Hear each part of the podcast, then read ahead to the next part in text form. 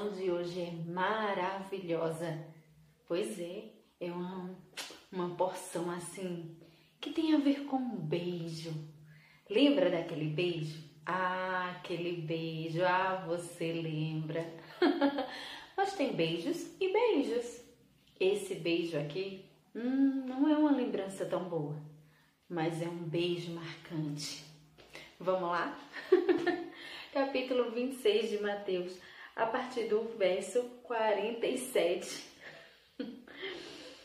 Falava ele ainda, e eis que chegou Judas, um dos doze, e com ele grande turba, com espadas e porretes, vinda da parte dos principais sacerdotes e dos anciãos do povo. Ora, o traidor lhe tinha dado este sinal: Aquele a quem eu beijar é esse, prendei-o. E logo aproximando-se de Jesus, lhe disse: Salve, mestre! E o beijou. Jesus, porém, lhe disse: Amigo, para que vieste? Nisto, aproximando-se eles, deitaram as mãos em Jesus e o prenderam. E eis que um dos que estavam com Jesus, estendendo a mão, sacou da espada e golpeou o servo do sumo sacerdote, cortou-lhe a orelha. Então Jesus lhe disse: Embainhe a tua espada, pois todos que lançam mão da espada, a espada perecerão. Acaso pensas que não posso rogar a meu Pai e ele me mandaria neste momento mais de doze legiões de anjos? Como, pois, se cumpriria as Escrituras, segundo as quais assim devem suceder? Naquele momento, disse Jesus às multidões: Saístes com espadas e porretes para prender-me, como a um salteador? Todos os dias no templo eu me assentava convosco, ensinando, e não me prendestes. Tudo isto, porém, aconteceu para que se cumprisse as escrituras dos profetas. Então os discípulos todos, deixando, fugiram. Gente, que beijo, hein? Interessante é que Jesus já sabia que era Judas o traidor. Judas já sabia que Jesus sabia que era ele. E Judas, ao chegar naquele lugar, ele podia ter combinado qualquer outra coisa com todos os homens, né? Os sacerdotes e tal. Olha, aquele quem eu chegar perto, aquele que eu dei um aperto de mão forte, a quem é, aquele é quem eu possa chegar e falar e dizer alguma coisa. Mas não. Ele disse aquele é quem eu o beijar. A gente sabe que o beijo é uma coisa íntima. Um beijo na face, um beijo na testa, um beijo na boca. Tudo isso é muito íntimo, é para quem tem uma aproximação. E Judas, sim, chegou e disse: Aquele a quem eu o beijar, o beijo do traidor. Sim, era costume dos judeus, né? Até hoje, sim, tem a, a questão do cumprimento de chegar e beijar. Mas ele podia chegar cumprimentando todos os outros, né? Afinal de contas, ele caminhava com eles.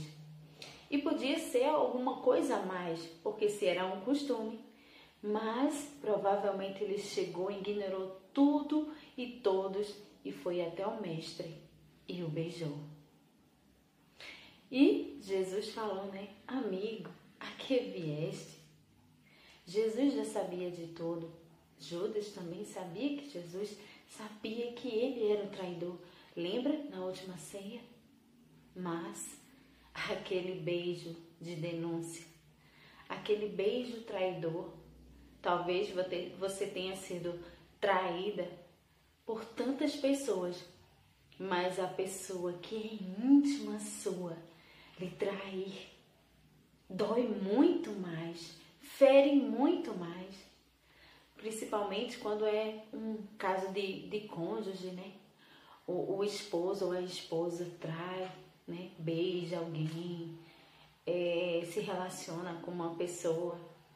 E uma traição é uma dor tão profunda, é uma ferida que se abre de forma que não dá nem para colocar em palavras, porque só quem passa sente aquela dor.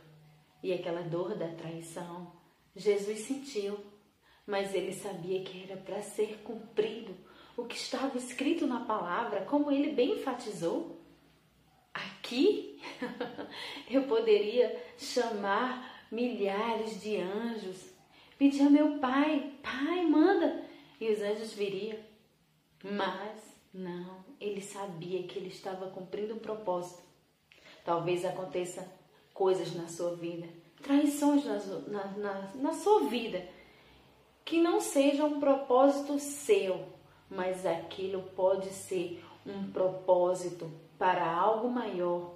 Mas como uma traição? Sim, é quando somos feridas, é como somos traídas que nós podemos escolher viver aquela dor ou se levantar e ser fortalecida pelaquela dor. A dor também nos fortalece. A traição também nos fortalece, não como vingança, porque se você é filha de Deus, você não tem o um pensamento de vingança, mas para melhorar o seu caráter, para ter o domínio próprio, para entregar a Deus e dizer: Senhor, eu perdoo. Toma em tuas mãos, sabe aquele beijo, aquele abraço, aquelas palavras tão íntimas e de outra forma foram apenas traições. Mas o Senhor ele te levanta quando você toma esse tipo de decisão em dizer, Senhor, eu te entrego, tá perdoado, tá perdoada e se fortalece. E aí sim surge o propósito, entendeu agora? Que Deus te abençoe. E se você passou por algo parecido e ainda está aí lambendo a sua ferida da dor, não faça isso. Entregue ao Senhor, perdoe, livre-se dessa dor. Pegue ela e diz: Não, aqui não cabe mais. Aqui cabe o amor de Deus sobre a minha vida. Eu vou me levantar e essa dor vai ser o meu trampolim. Isso mesmo, pisa na dor, deixa ela lá. Que seja o seu trampolim e se você não foi, glória a Deus por isso. Você não foi ferida, você não sabe o que é. Glória a Deus por isso e que o Senhor te blinde. Mas fique esperto, porque somos falhos. Pessoas são falhas, pessoas erram. Você também pode errar. Um cheirão no teu coração, tome posse dessa palavra, minha irmã, e viva o melhor de Deus para sua vida. Deixa o like aí, tá bom? Tchau!